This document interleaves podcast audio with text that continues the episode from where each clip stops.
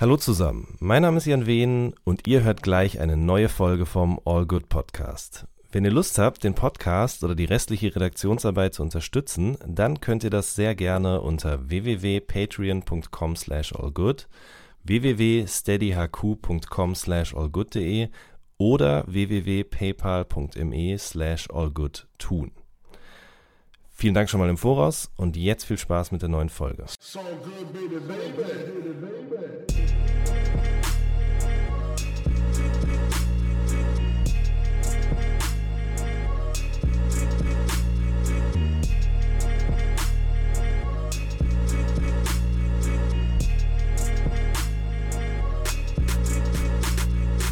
Hallo zusammen, mein Name ist Jan Wehn und ihr hört eine neue Folge vom All Good Podcast. Ich bin heute zu Gast bei Rola, die neulich, ich weiß gar nicht genau wann, ihr Album 12.12 Uhr .12 rausgebracht hat. Am 14. September. Genau, richtig. Ich grüße dich. Geht's Hi. dir gut? Ja, dir? Schön, auf jeden Fall. Mir geht's sehr gut. Wir haben ja gerade auch schon lecker gefrühstückt und ein kleines Vorgespräch geführt.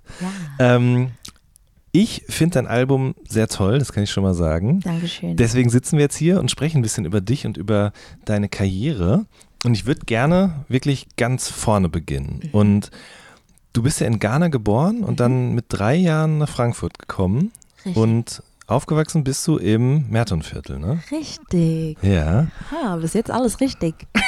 Wie, wie war das denn, ähm, im Mertonviertel aufzuwachsen? Also ich kenne es gar nicht. Äh, Mertonviertel äh, sagt vielleicht vielen nichts, aber die Nordweststadt, Mhm. also Nordi, Nordweststadt, da wo auch Asad zum Beispiel herkommt, ähm, das ist so die Gegend in Frankfurt, einfach so eine Wohnsiedlung. Mhm. Und äh, ich hatte die beste Kindheit, die beste Jugend dort. Also es hat Spaß gemacht. Ich hatte ganz viele Freunde da, bin dort zur Schule gegangen, habe dort meine ersten musikalischen Erfahrungen gemacht, habe dort so, ja, meine Jugend und meine Kindheit verbracht. Also Mhm. war gut. Ja. Erste musikalische Erfahrung äh, heißt was? Ähm, also natürlich in der Schule und im Hort so viel mit meinen Mädels so gesungen, getanzt, Songs geschrieben, so das erste Mal aufgetreten. Ähm, und dann ist es natürlich auch so, dass die Leute, wo man aufwächst, ne, die kennen einen dann und Mhm. äh, fordern einen auch auf zu singen und äh, verfolgen auch so den Werdegang so. Mhm. Ja. Okay. Also habt ihr einfach von euch aus gesagt, wir spielen jetzt Instrumente, wir schreiben jetzt Songs? Ja, ich hatte damals eine Freundin, mit der ich äh, sehr eng war und wir haben halt Musik geliebt und wollten irgendwann so wie unsere Vorbilder sein so. Mhm. Und haben angefangen, Songs zu schreiben, haben alle Kurse, die es in der Schule gab, wahrgenommen, weil unsere Eltern konnten sich also irgendwie nicht leisten, jetzt einen Keyboard-Unterricht zu Mhm. bezahlen oder Gesangsunterricht zu bezahlen. Ähm, das heißt, man macht einfach das mit, was in der Schule for free ist. Ja. Ja. Okay, wer waren eure Vorbilder zuletzt? Also welche, über was für eine Zeit sprechen wir jetzt eigentlich? Wie alt warst du da? Ähm, also richtig so Kindheitsalter, so die aller, aller, allerersten Vorbilder, wo man so dachte, okay, geil, Musik und Tanzen und das wollen wir auch, waren so Backstreet Boys, Spice Girls, Mhm. Britney, Mhm. Christina Aguilera, Destiny's Child, so. Okay. Aber äh, das war ja noch weniger das Textverständnis, nehme ich an, oder doch Überhaupt schon auch gar, gar kein nicht, ne? Textverständnis. Das war noch richtig diese, man, man singt äh, so Spaßtexte mit, weil man es nicht Ja. rafft. Ja. Aber was gefällt einem denn dann daran? Also ich meine, ich war ja auch mal klein und das war ungefähr auch die Zeit, in der ich mich für diese Bands interessiert habe. Aber Mhm. wie, was war das bei dir, was dich da so, was da so für so eine Faszination gesorgt hat? Ich glaube einfach die Musiker an sich, also ähm, warte mal, auch so No Angels und so. ja. Das war einfach so diese Konstellation von diesen Leuten, von den Künstlern und dass sie dann so toll aussahen und dann diese Musik gemacht haben und dazu getanzt haben und deren Outfits und so das ganze drumherum. Mhm. Das hat so einfach Spaß gemacht, da mitzutanzen, mitzusingen und so zu tun, als ob man auch ein Teil davon ist. Ja, ja, Ja. ja. Okay, verstehe. Ähm, Disney war aber auch ein Thema, habe ich äh, mitbekommen in anderen Interviews, ne? ja, so ein bisschen. Also natürlich jeder guckt, ne? Disney, damals hat jeder Disney geguckt, glaube ich. Mhm. Ähm, aber das zu singen äh, kam erst ziemlich spät, als ich mich wirklich so für den Gesang interessiert habe, ähm, meine Stimme so zu fördern und fordern. Mhm. Und da war einfach der Disney-Gesang nochmal ein ganz anderes Ding als dieses ganze RB und Soul. Also bei Disney muss man ja richtig gerade singen und ganz klassisch und so. Und das wollte ich mir irgendwie aneignen. Mhm. Mochte das irgendwie. Okay, und wie eignet man sich das dann an? indem man das singt. Ja. Das ist einfach, indem man das so übt. Also ich wollte richtig, also ich habe das dann einfach zu Hause ganz oft gelernt, gesungen, geübt, geprobt, mich aufgenommen. Okay, also das, Ja, ja, das wäre nämlich also- jetzt die nächste Frage gewesen mit dem Kassettenrekorder oder was? Äh, nee, oder? da war ich schon, da war ich schon mit Cubase und so. Ah, okay. Das okay, war schon okay. ein bisschen später, Mhm. aber Kassettenrekorderzeiten hatten wir auch. Also wir hatten Mhm. richtig diese, wir hatten in unserem Hort so Kassettenrekorder, wo man auf Record gedrückt hat und sich dann aufgenommen hat. Richtig krass. Mhm. Ich hätte diese Aufgaben, Aufnahmen gerne noch, aber die sind irgendwie wahrscheinlich verschwunden. Meine Mutter hat noch so einen Schuhkarton mit äh, Aufnahmen aus der Zeit. Auf Echt? jeden Fall, ja, ja. Von dir? Ja. Nee. Doch. Also, aber Ah. nicht mit unbedingt mit Gesang, aber mit so, ähm, so Hörspielen Krass. und ich glaube auch so, so, so Radioshows oder so. Also, Ey, hast du auch Radios aufgenommen? ja, klar. Ey, das also, war so, okay, wenn der Song läuft, schnell auf Record drücken. Genau, richtig. Du hast die ganze Zeit gewartet und Ja. dann eben direkt drauf gedrückt. Und dann habe ich dazwischen noch so Moderationen dann aufgenommen. Also im Grunde so ein Echt? bisschen wie das, was ich heute mache. Halt. Krass. Ja, Komm, wir haben das auch alle damals. Ich habe das auch immer gemacht, Aha. wenn mein Song kam. Weil, wie kommt man sonst an Musik als Kind? Klar. Wie kommst du an Musik? Ich habe Mhm. also, wir sind immer zum Mediamarkt gegangen, haben dort Musik gehört, weil damals konnte man noch CDs vorhören. Stimmt, ja. ja. Also wir sind nach der Schule echt zum Mediamarkt, haben uns die CDs geholt, die wir gerne hören wollten und konnten die dann dort hören, aber ohne noch- es zu kaufen. War das noch bei so einem Mitarbeiter oder habt ihr die nur gescannt und dann mit so Nee, einem die, Kopfhörer? der Mediamarkt in der Nordweststadt hatte ähm, so CD-Rekorder mit Kopfhörern. Mhm. So ganz viele Hm? nebeneinander. Und dann sind Leute gekommen und bevor du dir die CD kaufst, kannst du sozusagen vorhören. Mhm. Und das haben wir einfach stundenlang gemacht, weil als Kind, also wir hatten kein Geld, uns jetzt so Ja, CDs klar. und so zu kaufen. Ja, krass, ne? Oh Gott. Geil. ja. Ähm, okay, also nach Backstreet Boys, No Angels und so weiter und so fort, wurde da noch RB interessant oder parallel dazu? Wann, wann war das erste Mal sowas wie Destiny's Child oder Elia irgendwie ein Thema für dich? Ähm, also damals, als es noch kein Internet gab, Mhm. hörst du ja einfach, einfach nur das, was im, äh, im Radio läuft und was auf Viva läuft. Mhm. Damals war ja echt noch Viva und MTV richtig on point. Ja. Und da lief eigentlich RB andauernd. Ich meine, das denkt man in Deutschland gar nicht, aber, aber RB ist ja voll da gewesen durch Missy Elliott, Alia, Timbaland, Destiny's Child. Das lief ja einfach ganz normal auf Viva. Das war ja Mhm. Teil von unserer musikalischen, wie nennt man das? Sozialisation Ja. oder Realität, wie auch Ja, immer. ja, So Mitte war- der 90er, Ende der 90er. So, ja, ne? eigentlich so die 2000er so, ne? Stimmt, dann auch Wo noch auch da rein. diese ja. ganzen Shows auf MTV liefen, dieses Next und äh, Mhm. wie hieß das?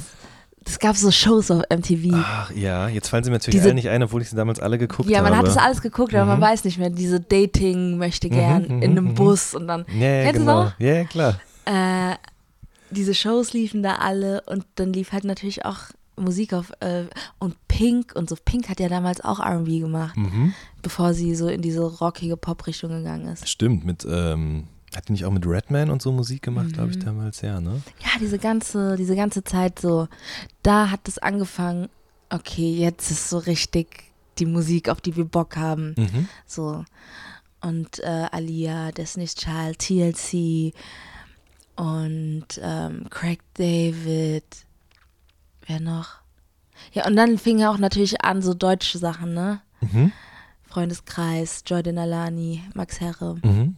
Okay, dann lass uns die doch mal ein bisschen durchgehen, diese ganzen Leute. Ich habe mir natürlich hier das auch notiert. ähm, zum Beispiel hast du ja auch dieses Jam FM Mashup gemacht, wo du Ja. so sehr neue Sachen von Jizzes oder Bowser eben, aber eben auch ältere Sachen von Xavier, aber auch von TLC und so weiter gesungen hast. Mhm. Ähm, was mochtest du denn an Destiny's Child zum Beispiel? Ich mochte, dass die drei singen und tanzen und einfach so auf einem Level, den man so hier in Deutschland noch nicht hatte und den wir damals, also meine Mädels und ich damals so auch nachahmen wollten. Mhm. Und ähm, ich weiß nicht, ich mochte einfach die Musikrichtung sehr gerne und auch der komplette Look und so. Mhm. Das war irgendwie damals so ein Ding. Aber du warst damals auch schon Beyoncé-Fan, oder?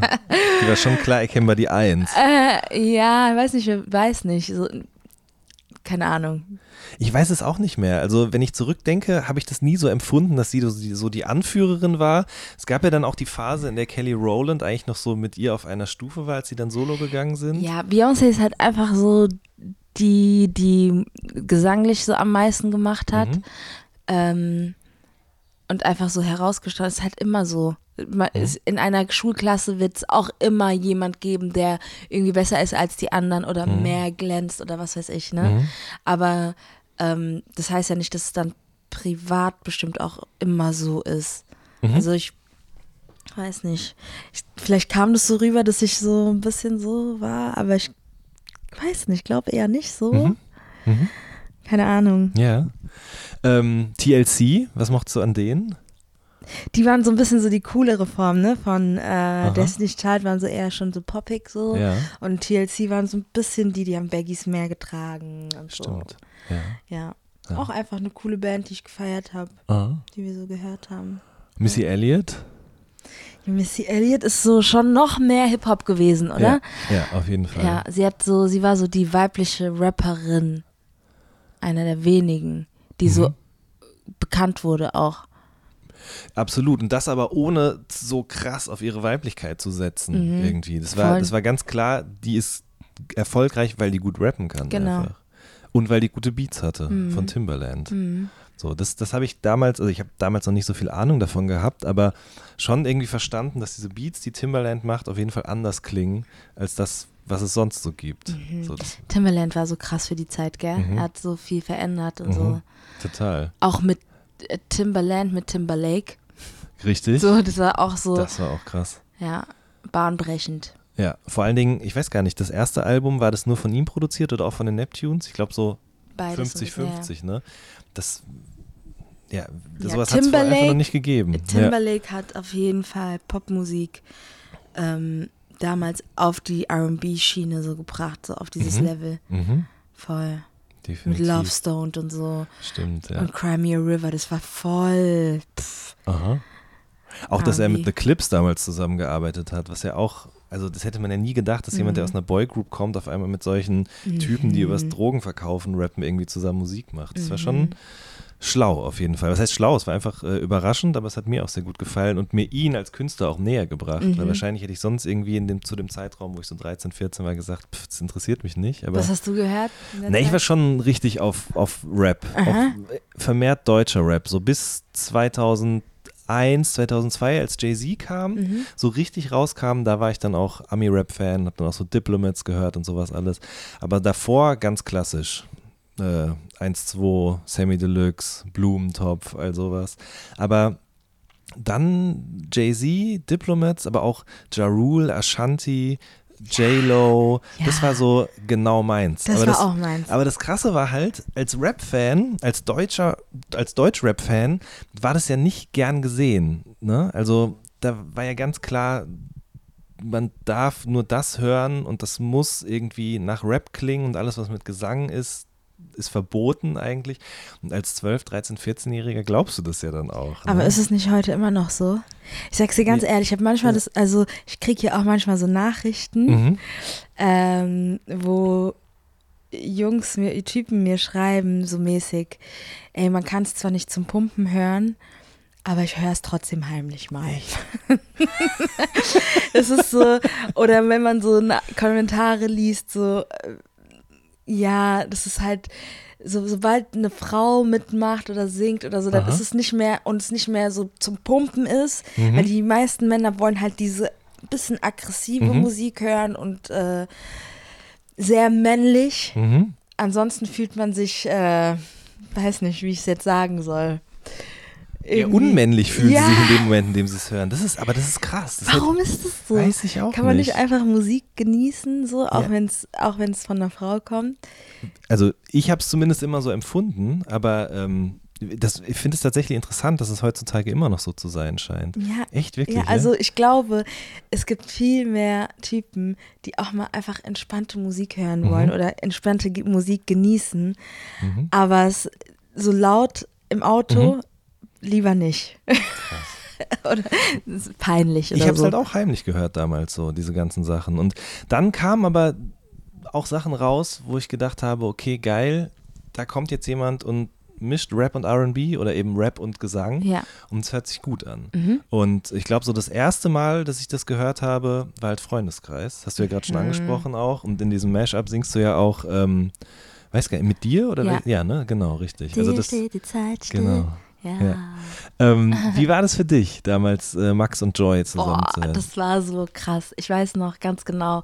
Ich habe das, Vi das Video auf Viva gesehen, ne, mit den weißen Häusern und Mhm. so. Und äh, auf Santorini. Santorini. Gedreht, ne? ja. Oh, das war so schön. Mhm.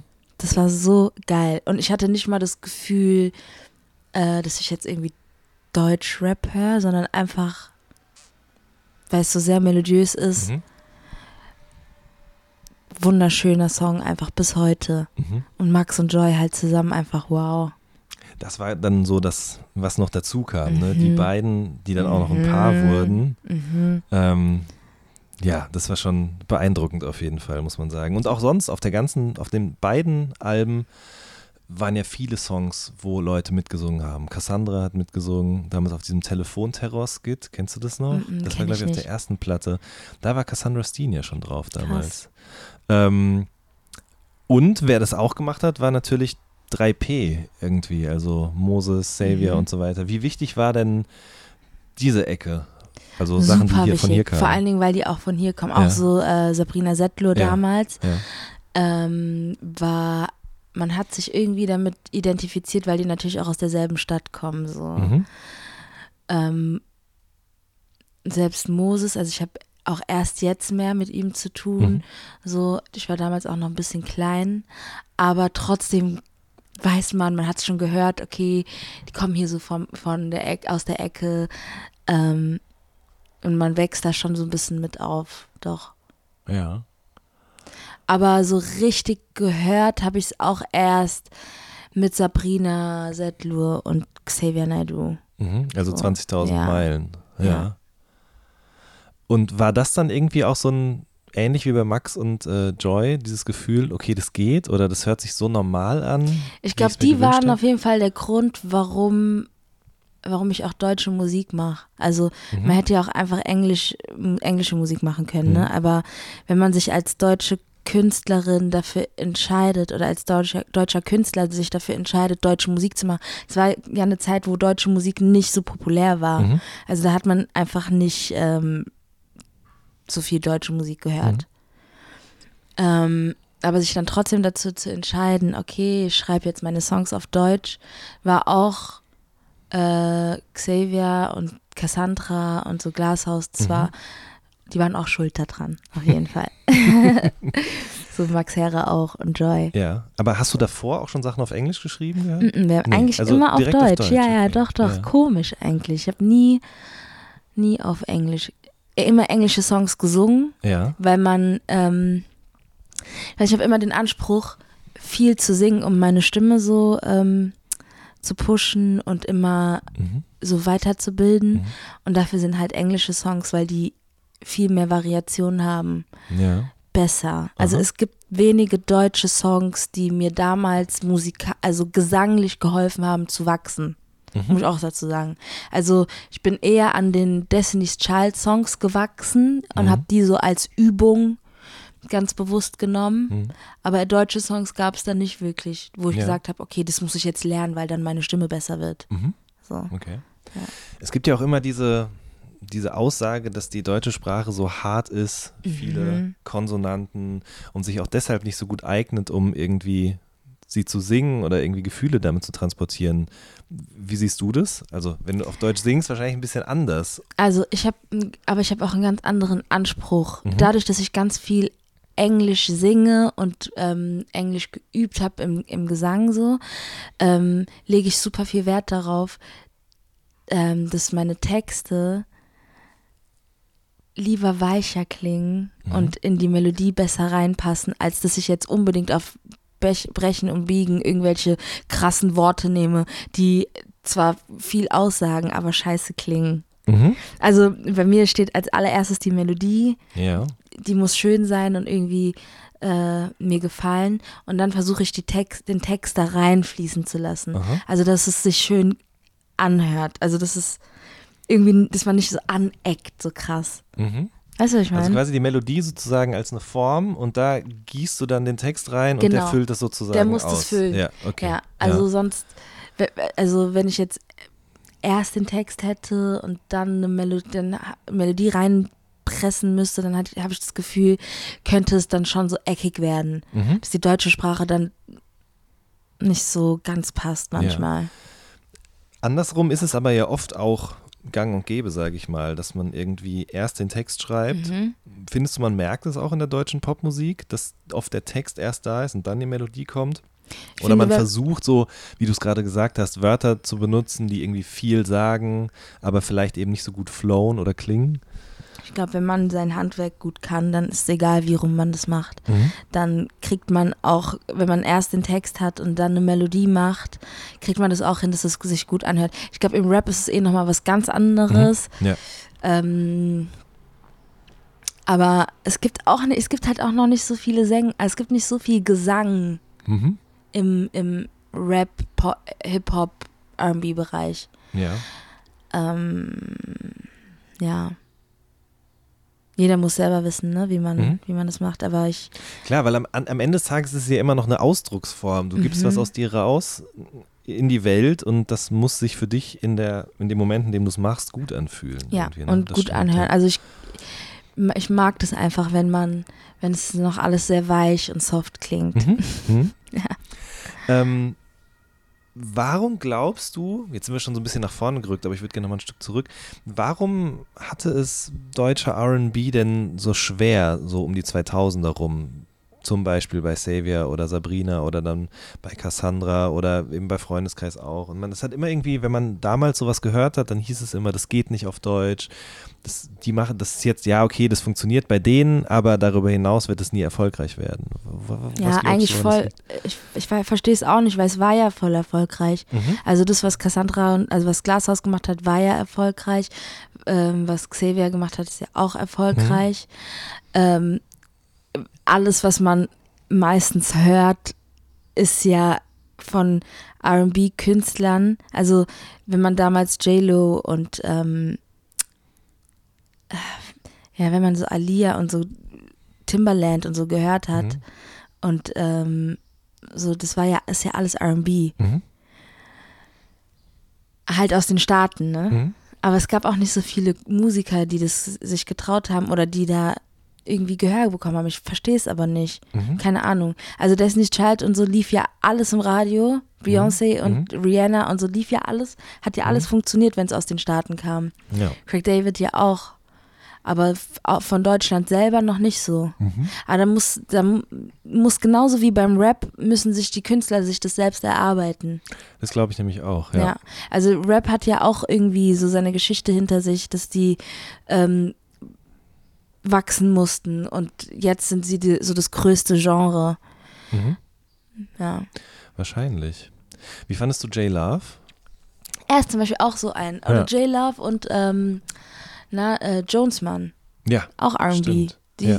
so, die auch erfolgreich damit waren, ähm, aber nie so den richtigen Ich wollte gerade sagen, die sind nie so richtig bis ganz nach oben gespült worden. Nicht so richtig die Tür aufgebrochen, dass alle nachkommen Ja. konnten. Richtig. Aber andererseits, also zum Beispiel Dreckig und Tight, das war so, und Weil du mich liebst, das waren diese J Love Songs, die irgendwie, die waren in der Hip-Hop-Szene teilweise erfolgreich, weil er diese Connection zu 3P und Savage und so hatte.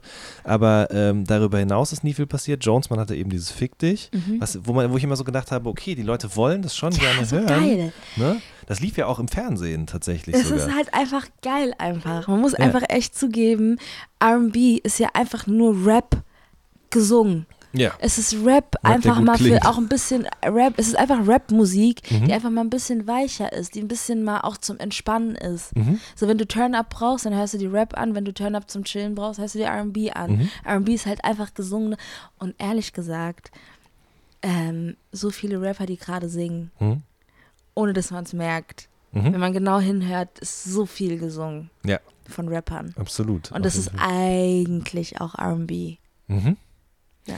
ja, wobei ich sagen muss, also viele, die heute singen, benutzen ja dann eben auf diese oder jene Art und Weise Effekte, wie Autotune zum Beispiel. Mhm. Und dann kippt es für mich immer aber in so eine, man hört dann so ein bisschen raus, das Digitale, weißt du, was ich meine? Ja. Und ja. dann bekommt es für mich immer so ein bisschen, oder verliert es an Wärme. Mhm. Das ist immer so ein bisschen das, was mich nicht stört, aber was ich einfach feststelle. Ja, es ist halt einfach ein ganz anderer Stil dann. Genau. So diese Trap-Richtung.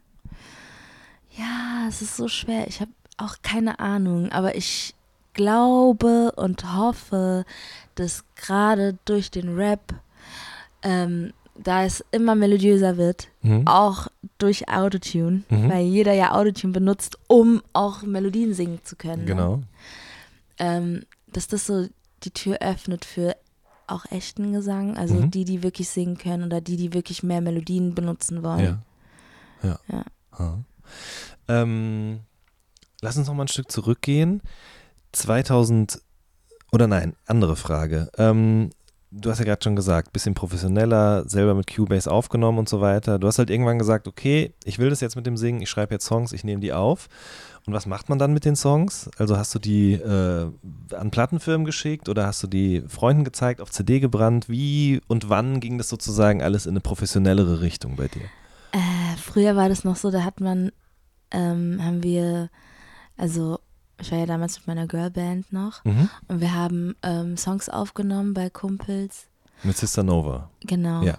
Und haben diese Songs an Produzenten weitergeschickt, die Kontakte hatten zu Plattenfirmen. Mhm. Und so haben wir damals den Deal bekommen Mhm.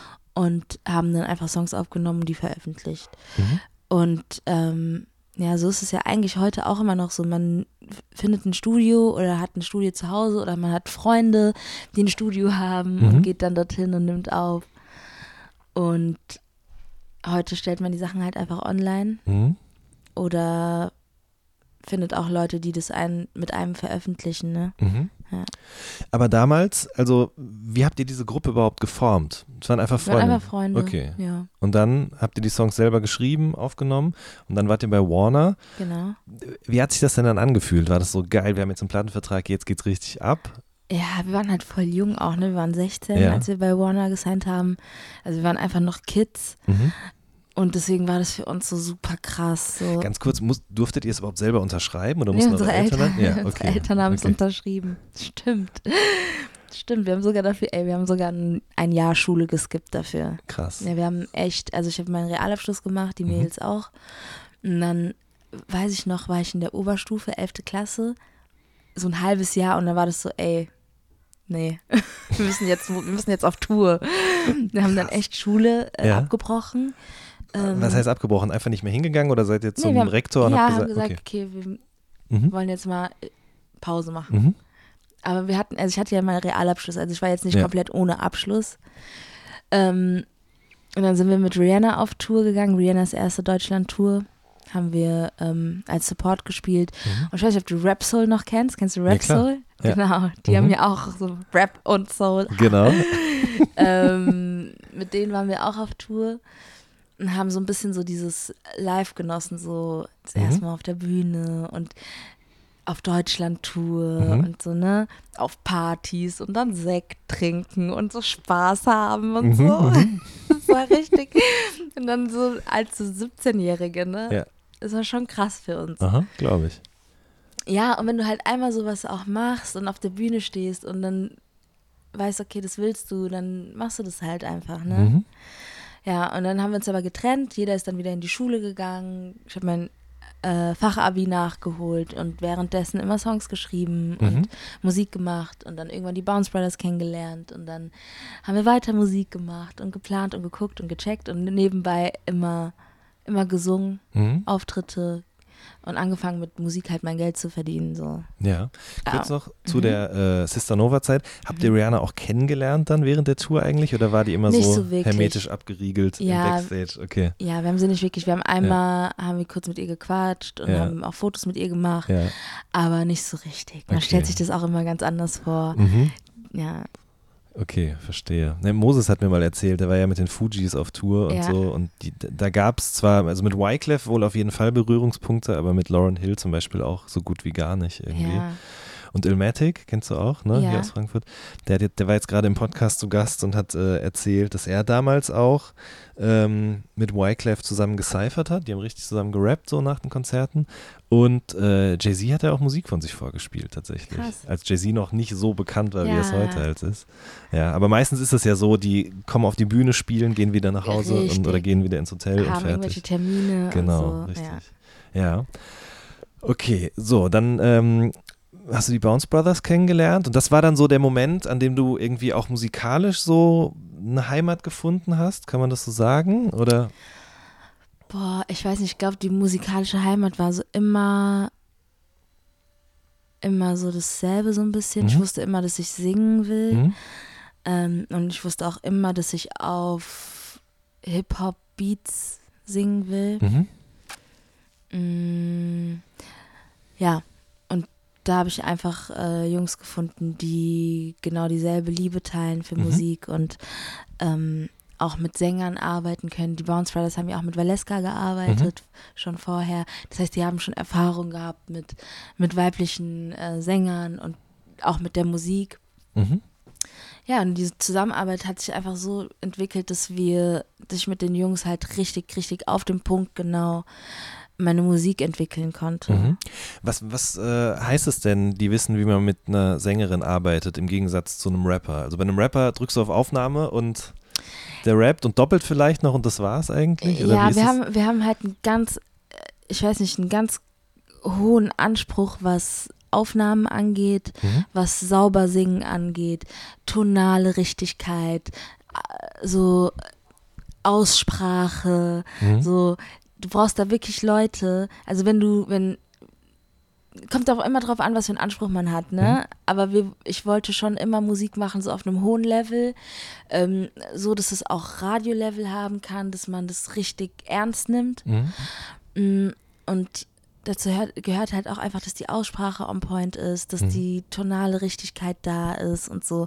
Und wenn du jemanden hast, der das aufnimmt und das aber nicht hört, äh, du brauchst schon Leute, die dann hören, okay, ey Rola, das war gerade ein bisschen schief, mach mal nochmal. Mhm. Oder versuch das nochmal so und so auszusprechen, versuch das nochmal so und so zu singen.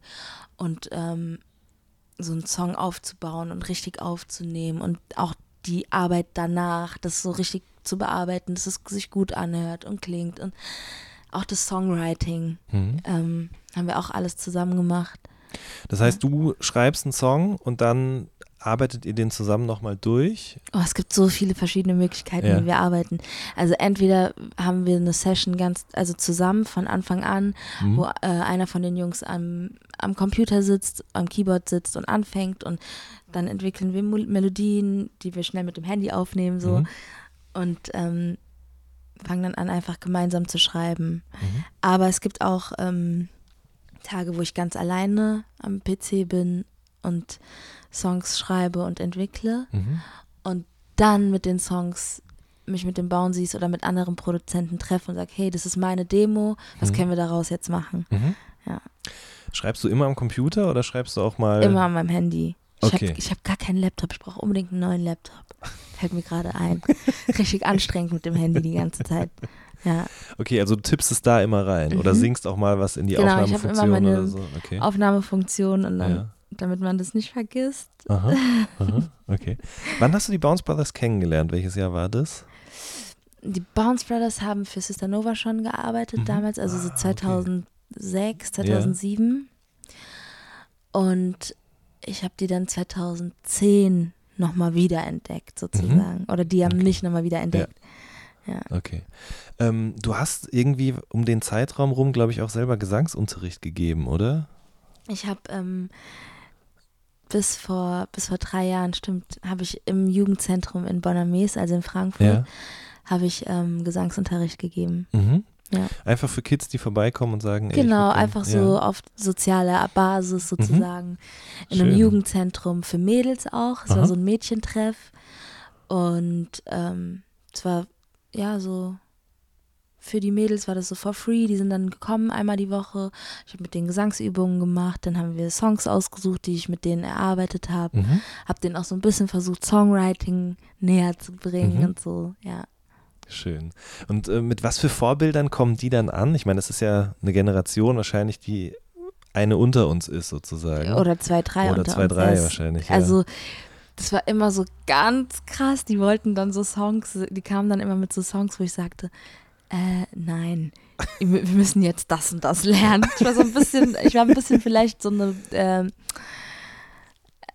äh, nicht so kooperativ, weil manche Songs, wo ich mir dachte, okay, aber wie willst du da singen lernen bei dem Song? mhm. Ich weiß, ich Sag weiß mal ein gerade nicht, Beispiel. welche. Meinst du so, so neuen Popkram? Genau, das war so neu.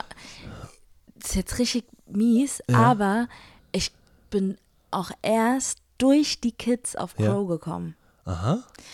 Wann war das? War, ich muss mal ganz genau überlegen jetzt. Bis 2016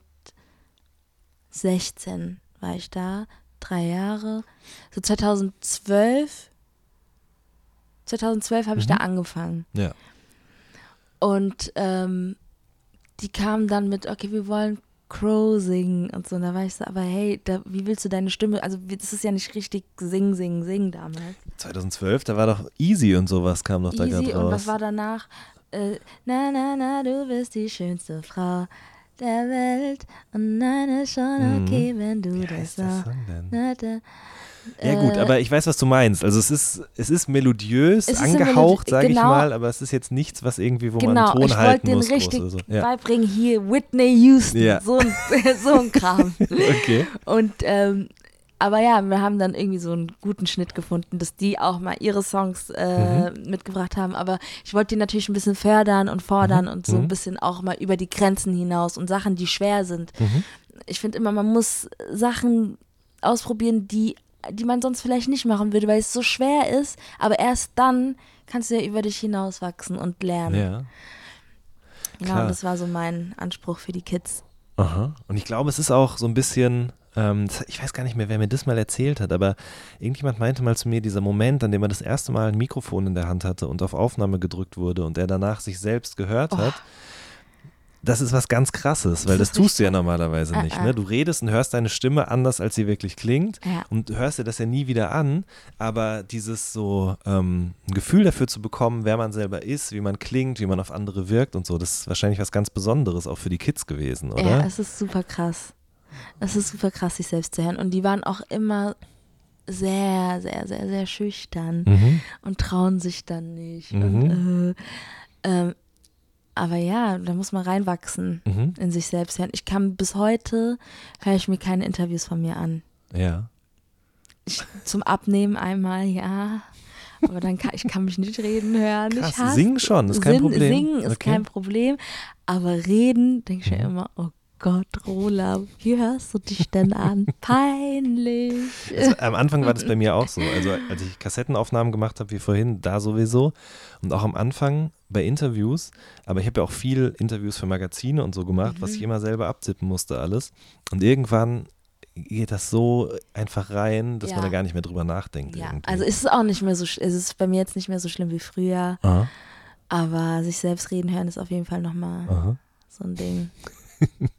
Gibt es denn äh, Mädels, die dann irgendwie dabei geblieben sind? Weißt du das? Ja, es gibt eine, die heißt Kim, Aha. auf die bin ich auch super stolz. Ja.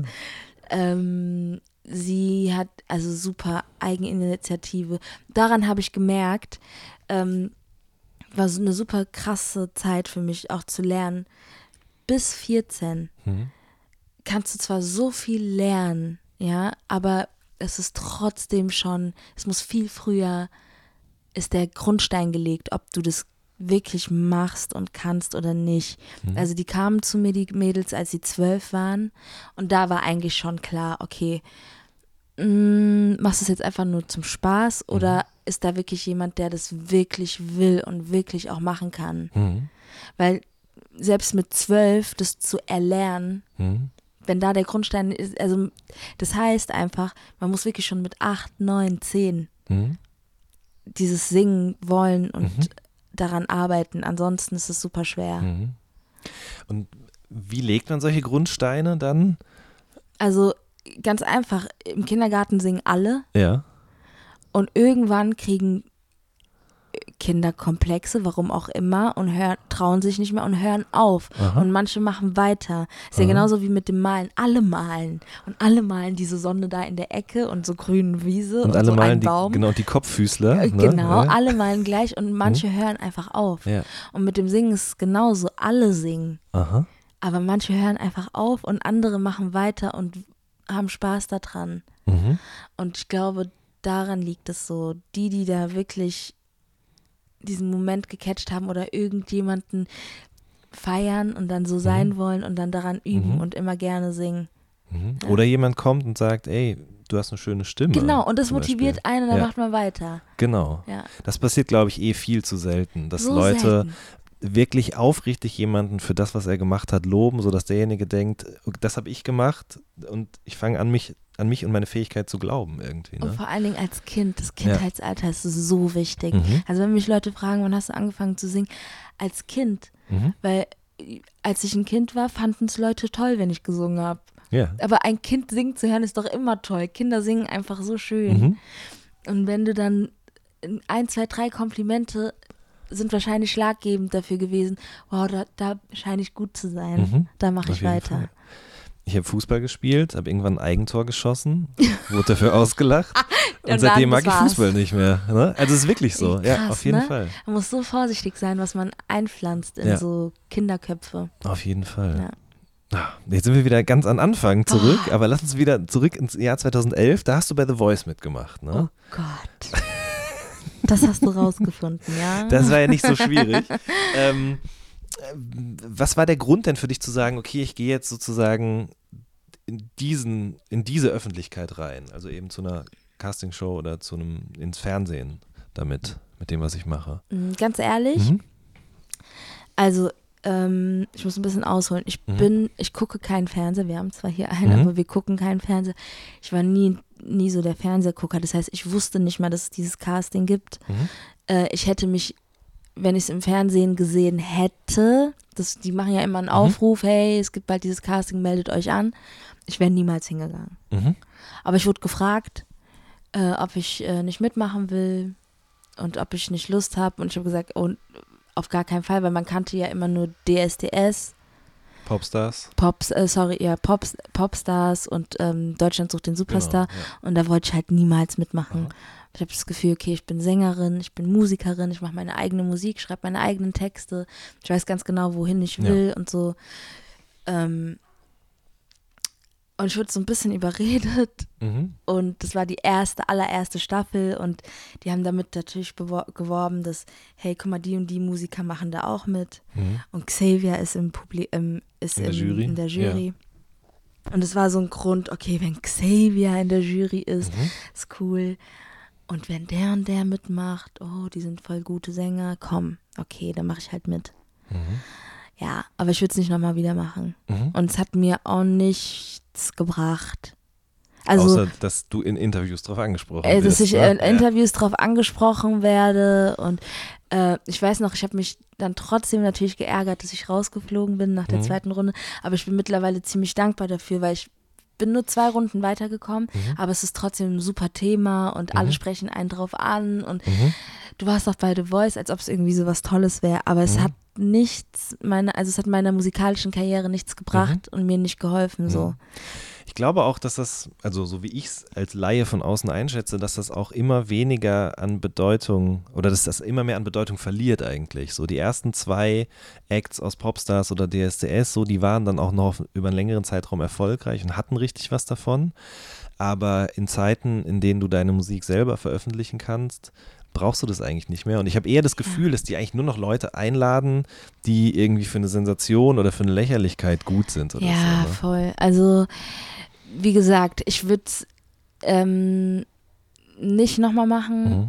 Ähm, ich wünschte, ich wäre 17 gewesen und meine Eltern hätten es mir verboten, weil einfach es so ins Gewicht fällt Mhm. für die Außenwelt, weil wenn etwas im Fernsehen läuft und so eine Show und Mhm. so, dann ist es super wichtig. Aber ich habe vor The Voice viel wichtigere Sachen Mhm. für meine Karriere gemacht. Ich habe viel schönere Sachen für meine Karriere Mhm. gemacht. Ich habe nach The Voice viel wichtigere Sachen für meine Karriere gemacht, die, die, die Leute einfach übersehen, Ja. aber dann so zwei Runden von Mhm. The Voice toll finden. Ja. Was total, also, weißt du, unwichtig für meine Karriere war. Mhm. Ja. Mhm. Deswegen. Mhm. Ähm, wie hast du Capo kennengelernt? Du warst aus seinem ersten Album, Mhm. ne? Und ich glaube, da, das war auch das erste Mal, wo ich dich gehört habe, tatsächlich Hm. dann. Ja. Ähm, Capo hat mit den Bounce Brothers gearbeitet, auch dieses Album. Ja. Da waren die Bounce Brothers äh, sehr involviert und die haben ja auch mit ihm was Neues gemacht. So, das war auch Mhm. so ein bahnbrechendes Album. Finde ich auch. Es hat Ja. bis heute nicht den Respekt bekommen, den es eigentlich verdient. Richtig. Und das sagt auch jeder. Und es Ja. hat, hat auch ein bisschen diesen RB-Touch. Ja. So dieses Musika richtig musikalische und Ja. man hört richtig, die haben sich was dabei gedacht. Mhm. Ähm, und die Bounce Brothers haben halt mit ihm gearbeitet und da die Bounce Brothers äh, und äh, auch zu den Bounce Brothers gehöre, Mhm. auch wenn ich kein Bounce Brother bin, ähm, hat, war es, lag es nahe, dass Mhm. ich auch mal eine Hook singe. Ja, Ja. okay. War das dann auch so ein bisschen ein Moment, wo dann andere Leute von dir mitbekommen haben in der Rap-Szene? Hat man das irgendwie gemerkt nach dem Mhm. Feature oder war das gar nicht so? Kann sein, doch. Kann sein, dass dann jede, jeder Release ist ja dann Mhm. immer eine neue Möglichkeit, neue Leute, dass neue Leute auf einem aufmerksam werden. Ja, Mhm. War das die Zeit, in der du auch nochmal was Englisches gemacht hast? stimmt. Ich habe Runaway veröffentlicht. Genau. Ich habe einen englischen Song. Ja. Und dieser englische Song ist auch nur englisch geworden, weil ich die Topline, Ja. ähm, also beim Melodien erfinden sozusagen, Mhm. benutzt man manchmal einfach so Gibberish-Wörter. Und da war, ich habe diese Melodie auf Runaway komponiert Mhm. und habe dann Monate einen deutschen Ersatz gesucht, Mhm. der, da haben wir es wieder, dieselbe Thema, damit Ja. es sich nicht zu hart oder so komisch anhört. Finde mal ein Wort oder einen äh, Satz auf Deutsch, der sich so schön anhört wie Runaway in diese Melodie. Ich habe nichts gefunden.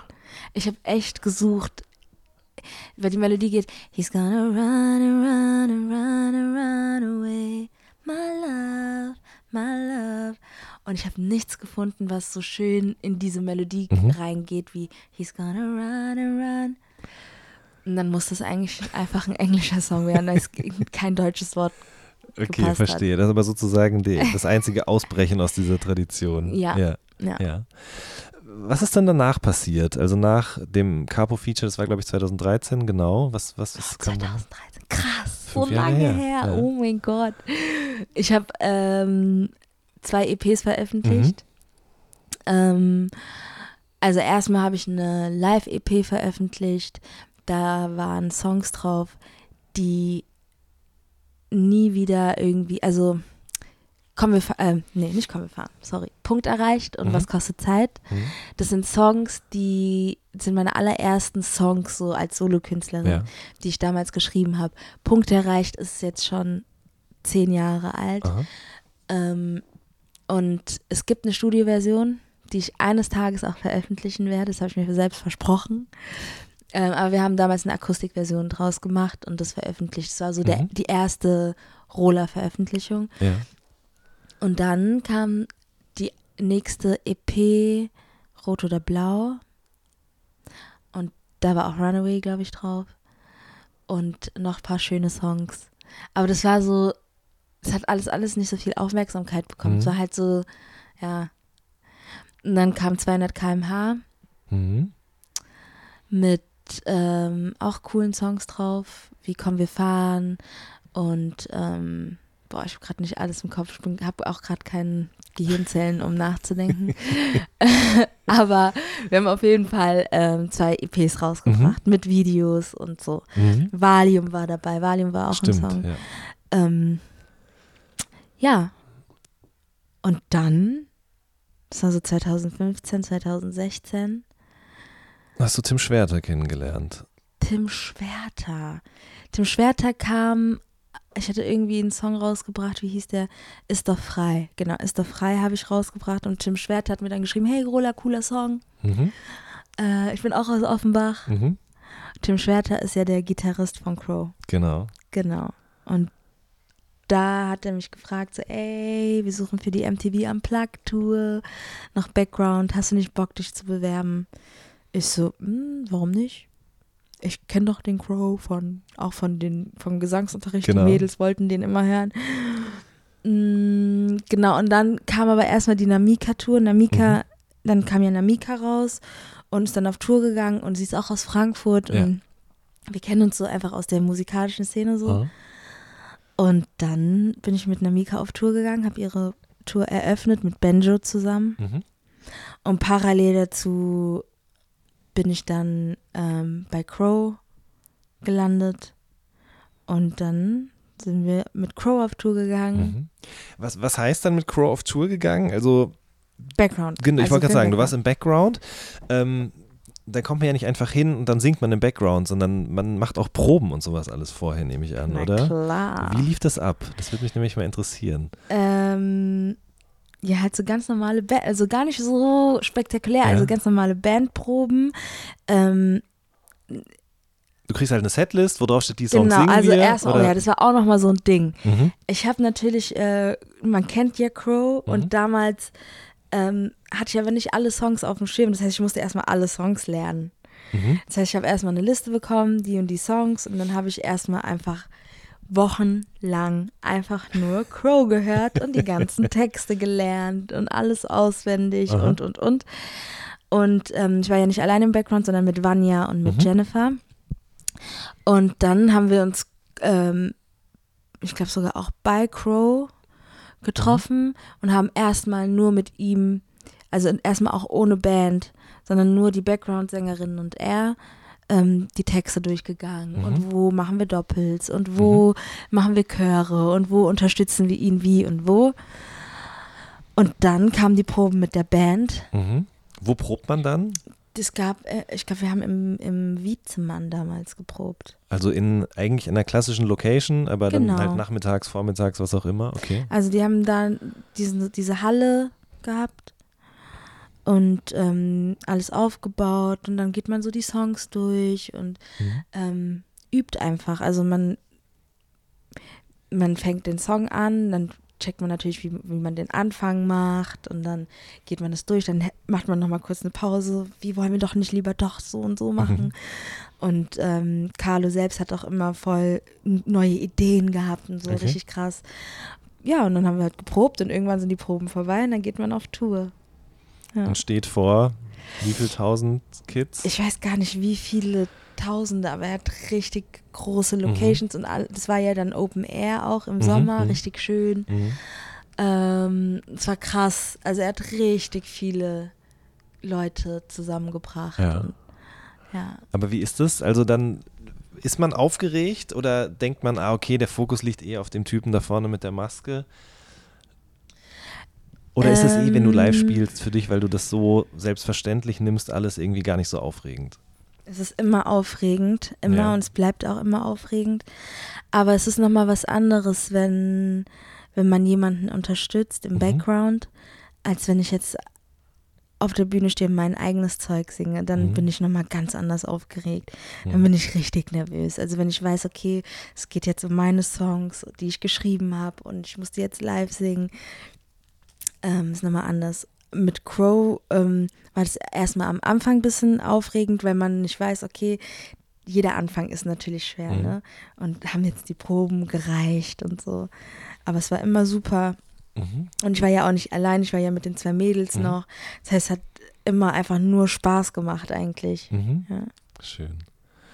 Ähm, du hast ja dann, bis dein Album jetzt rausgekommen ist, noch verschiedenste andere Sachen gemacht. Mit äh, Shimaede zum Beispiel Mhm. hast du Musik gemacht. Mit Moses Pelham auch. Was hast du zu dem Album Herz beigetragen? Ich habe eigentlich nur ähm, eine Hook aufgenommen, Mhm. ähm, wo ich seinen Namen buchstabiere, Ja. N-O. Und ähm, das war's. Ja, aber wie kam das zustande, dass er gesagt hat, ich möchte, dass du das buchstabierst? Ich, also, genau, ich habe die Hook aufgenommen. Er hat, ich hatte davor nie mit ihm Kontakt Mhm. gehabt. Wir haben uns noch nie persönlich Mhm. gesehen. Ich kannte ihn nur von, weil er Moses Pelham ist. Ja. Ähm, und er hat mich auf Facebook angeschrieben. Mhm. Und ich war als er mich angeschrieben hat, todeskrank, erkältet, Mhm. Nase zu, alles richtig so Krippe. Mhm.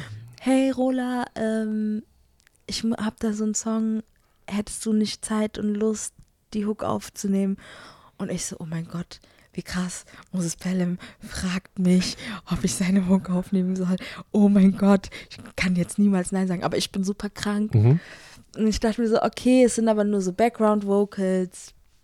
Mit einer Erkältung kann man das trotzdem machen. Mhm. So, ich bin schon lange Sängerin, das kriegt man schon hin. Mhm. Und so war es dann. Ich bin dann äh, am nächsten Tag sind wir hin. Er hat mir gezeigt, hier, Rola, es geht nur um das und das. Mhm. Aufgenommen. Und dann, ja, das war's. Mhm. Und sich kurz kennengelernt, Hallo gesagt, sich Ja. gefreut. Und ähm, danach bin ich ja auch irgendwie mit äh, Glashaus auf Tour gegangen und so. Das war alles so. Manchmal kommen so Sachen zusammen, ne? Man so unerwartet einfach. Ja, Aha. das war schon krass. Ähm, Im Vorgespräch hast du gerade gesagt, oder vielleicht hier im Podcast, und ich habe es durcheinander gebracht, dass du fürs Album ungefähr zwei Jahre irgendwie gebraucht, was heißt gebraucht hast, du hast dir Mhm. halt die Zeit genommen für die Mhm. zwei Jahre. Ähm, wie habt ihr denn angefangen, an der Platte zu arbeiten? Habt ihr einfach angefangen, Songs zu machen oder war schon so klar, okay, jetzt geht's los, wir machen ein Album, das dann irgendwann mal zu 12.12 Uhr wird? Wie war das? Also, ähm, nachdem ich die zwei EPs rausgebracht hatte ähm, und so Singles veröffentlicht, haben wir mit angefangen mit Sony zu arbeiten. Das Mhm. heißt, ähm, Sony hatte Interesse mit mir zu arbeiten. Dann ging es darum, halt einen Deal zu unterschreiben und mit denen zu arbeiten. Und ähm, dann ging es natürlich darum, okay, ich habe jetzt zwei EPs veröffentlicht, das nächste muss eigentlich ein Album sein. Mhm. So.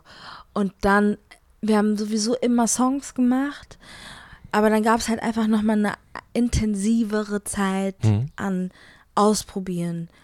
Auch mit anderen Leuten schreiben, mit anderen Produzenten arbeiten, auch mit Songwritern zusammenschreiben, Mhm. ähm, ausprobieren. Und ähm, ich hatte auch kurz, wir hatten so kurz die Idee, auch ein bisschen poppiger zu gehen, Mhm. ähm, weil ich das auch bin. Also Ja. es ist jetzt immer nicht nur RB, sondern ich mache auch, wenn man genau sich das Album anhört, Klar. super viele poppige Melodien und poppige Songs einfach. Mhm. Und auch gerne Balladen und so. Dann haben wir so ein bisschen halt probiert. Und ähm, sind dann aber letztendlich auf diesem Weg wieder so mehr zurück ins Hip-Hop, mehr zurück ins Trap, mehr Mhm. zurück in den RB-Bereich. Auch in oldschooligere Gefilde? Mm, Das war dann so, so mit äh, Blender und mit Akkulär so. Ja. Aber es war nicht mal, nicht mal so wirklich, okay, wir wollen jetzt Oldschool machen, sondern wir wollten, das hat sich jetzt so, Aber es ist ja noch nicht mal oldschool es ist nicht, eigentlich. nein, ne? eigentlich nicht, wir haben einfach nur das Sample benutzt Ja. und ähm, weil viele halt einfach mich mit R&B verbinden, ist es halt immer 90s, Mhm. aber ist eigentlich nicht 90s, es ist eigentlich super aktuell. Mhm. Ähm, ja, und so haben wir Songs gesammelt und hin und her probiert und geguckt. Und eigentlich hatten wir nicht mal ein Album machen wollen. Am Ende des Mhm. Tages war das sogar so, ey, Alben heutzutage, mh, wer kauft heutzutage noch Alben? Man streamt sowieso, Mhm. man stellt sich immer Playlists zusammen. Mhm. Und also man kauft sich eigentlich nur noch Alben, wenn man Hardcore-Fan ist und selbst dann nicht. So. Mhm. Man streamt ja. eigentlich alles nur noch Ja. und stellt sich seine Playlist zusammen. Aber wir wollten trotzdem ein Album machen und haben dann eigentlich jetzt das letzte halbe Jahr, bevor das Album rauskam, nochmal richtig Gas gegeben und nochmal neue Songs geschrieben. Und das Album ist jetzt eigentlich so in dem halben Jahr Mhm. nochmal richtig rund geworden. Ja. Wir haben echt sogar den letzten Song noch drei Tage vor Abgabe, haben wir nochmal eine Hook geändert und so. Okay. Also so, Mhm. Ähm, die Rapper waren alle sofort dabei, ne? Die du jetzt angefragt hast. Ja. ja. ja. Ähm, Oleg Sesh ist drauf, Reezy ist drauf, Mhm. Manuelsen ist auch drauf. Mhm. Und, Vanya. Und Vanya ist drauf, genau, Haben wir richtig. irgendjemanden Ich vergessen? überlege Nein. auch gerade. Nee. Also Aquilär ist mit Olex, Baby Du weißt ist mit Manuelsen, Chillen ist mit Reezy, Vanya ist auf Freundin. Und das war's. Glaube, das war's. Boah, am Ende habe ich irgendjemanden vergessen. Schnell. Nee, das war's. Aber war das, hattest du das Gefühl, als du die Rapper gefragt hast, dass die auch dabei waren, weil das so genau ihr Ding ist eigentlich auch, dass sie nur drauf gewartet? Also bei Olex zum Beispiel, der hat ja selber auch schon mal Sachen gemacht, die so in so eine RB-Richtung gehen, dass er einfach Bock drauf hatte, sowas zu machen? Ähm, ich glaube, der Song hat ihm auch gefallen Mhm. und deswegen war er so am Start. Mhm. Ähm, ja, Mhm. und bei Manuelsen war das, äh, stand es eh schon aus, dass wir zusammenarbeiten. Weil er ja voll des Lobes für dich war. Ja, lange? Man, Ja. Manuel ist einfach der krasseste. Ja. Er ist, er, supportet mich immer und ähm, Ist übrigens auch jemand, den wir vergessen haben, der ja auch voll früh schon mega viel gesungen hat Richtig. und auch als, ähm, sag schon, Brahim war doch sozusagen sein Bruder, mhm. sein Verschollener, der auch immer nur RB gesungen hat und der aber auch immer so ein bisschen, weiß ich nicht, unter, unter dem Radar geflogen ist damit. ja, genau. Manuelsen wird auf jeden Fall ähm, Unterschätzt. Äh, auch den Hm? R&B zurückbringen so Mhm. und er vermischt es halt noch viel krasser, dass er Rap und R&B, äh, Rap und Gesang Mhm. ähm, so auf eine auf einen Song packen kann Mhm. und auch für männliche Hörer, Ja. die die immer so gegen Gesang sind Mhm. und so und es nicht cool genug finden, Mhm. ähm, die kann er auf jeden Fall auch mit anstecken sozusagen. Das stimmt, auf jeden Fall. Und äh, Reezy, habe ich äh, mitbekommen, war früher dein Nachbar, ne? Ihr seid Mhm. quasi in der gleichen Straße auch im aufgewachsen. Ja. zusammen aufgewachsen, Mhm. Frankfurt, ja. Ähm, ja, das war auch so ein Grund, wo ich dachte, ey, wir kennen uns noch von früher und ich feiere einfach seinen Style. Und er ist auch halt musikalisch super in, innovativ Mhm. und bringt einen neuen Wind so. Mhm. Ähm, ja, auch das, was er auf Chillen gemacht hat, ist super musikalisch, Mhm. super melodiös auch. Voll. Ja. Sehr So. schön, auf jeden Fall. Ähm, lass uns zum Schluss mal noch über deine zweite Passion sprechen. Mhm. Ähm, du bist nämlich, so wie du selbst in dem äh, Videoformat Germania gesagt hast, Freestyle-Designerin. Was ist denn das, habe ich mich dann gefragt. Also ich, ich nenne es einfach nur Freestyle-Designerin, weil ich es halt nicht gelernt habe. Ich bin, Okay. ich bin keine ausgebildete Schneiderin, ich bin keine ausgebildete Designerin, Mhm. aber ich bin auch keine ausgebildete Sängerin. Freestyle-Sängerin, ja. ich habe alles, ich habe mir alles selbst beigebracht ähm, und habe mein kleines Label gegründet Mhm. namens Tilili Mhm. und da nähe ich hauptsächlich Jumpsuits und so Mhm. Zweiteiler und die nähe ich halt alle selbst Mhm. und ähm, ja, und verkaufe die auch. Ja. Wie bist du da drauf gekommen? Also wann hast du mit dem Nähen angefangen oder mit dem Zeichnen von Klamotten vielleicht auch? Ähm, ich habe als Kind gerne genäht. Ich habe damals so mit zwölf alte Jeanshosen zerschnitten, daraus Mhm. Taschen genäht und habe die an Mhm. Freunde verschenkt und Mhm. verkauft. Und ich habe einfach super gerne immer gebastelt und hat, hat einfach diesen Drang, immer kreativ zu sein, ob es mit Mhm. Musik ist oder mit Basteln, Malen, sehen, Singen, Nähen. Und ähm, mein Fachabitur habe ich auf Mode und Bekleidung gemacht. Mhm. Das heißt, ich habe mal ein Jahr lang Praktikum bei einer Designerin gemacht und da habe hab ich so die Basics gelernt Mhm. ähm, und habe mir dann auch eine Nähmaschine gekauft Mhm. und habe mir dann immer so Teile genäht ich wurde so oft danach gefragt. Natürlich trage ich die dann auch für, und poste das dann auch und dann wird man oft gefragt, hey, von wo hast du das? Und ich will auch und ich will auch und meine beste Freundin hat mich dann irgendwann letztes Jahr motiviert und sagt, Rola, mach's doch einfach, Mhm. trau dich. Okay. Und dann habe ich eine Instagram-Seite gemacht ähm, und habe dann gesagt, okay, ich nehme jetzt Bestellungen an. Mhm. Und es war eigentlich auch noch in der Zeit, wo wir am Album gearbeitet Ja. haben. Beziehungsweise ähm, Crow hat die ähm, nach MTV Unplugged hat äh, Crow ja die Festivaltour gemacht Mhm. und da bin ich raus, bin ich ausgestiegen, weil ich an meinem Album arbeiten wollte. Aber dadurch, dass ich nicht mit auf Tour gegangen bin, hatte ich natürlich auch ein bisschen mehr Zeit. Mhm. habe gedacht, okay, ich nutze das jetzt. Mhm. Und ja, und seitdem läuft es noch klein, Mhm. weil ich halt alles selber nähe. Und auch immer quasi on demand. Also wenn jemand was bestellt, nähst du es erst oder hast du jetzt so ein paar Sachen auch auf Halde schon Ich habe produziert? nichts auf Halte, sondern alles auf Bestellung. Also Okay. es ist immer super individu individuell. Mhm. Wenn ähm, jemand jetzt bei mir bestellt, schreibt die Person mir eine Nachricht Mhm. und dann checken wir die Größe, dann schicke ich Fotos von den Stoffen, die es gibt. Die Mhm. Person kann sich dann einen Stoff aussuchen Mhm. und dann ähm, mittlerweile habe ich jetzt hier so ein paar Stoffe Ja. Und dann nähe ich das und schicke das per Post ab. Aha. Ja. Und ähm, also bei so einem Jumpsuit, wie ist es denn dann? Also du, du hast quasi selbst den mal genäht und dann eben abgemessen und weißt ungefähr bei Größe S, ist, hat es die und die Maße oder wie, wie Also ich habe ich hab die, ähm, natürlich habe das Rad nicht neu erfunden, den mhm. Schnitt gab es sozusagen mhm. schon. Ich habe ihn aber ein bisschen verändert und ja. so zu meinem Stil gemacht und mehrere Variationen davon. Und meine Größe ist sozusagen der Prototyp davon.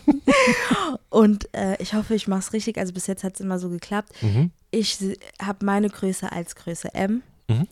Und wenn jetzt jemand äh, kleiner oder schlanker ist, ist es dann Größe S. Mhm.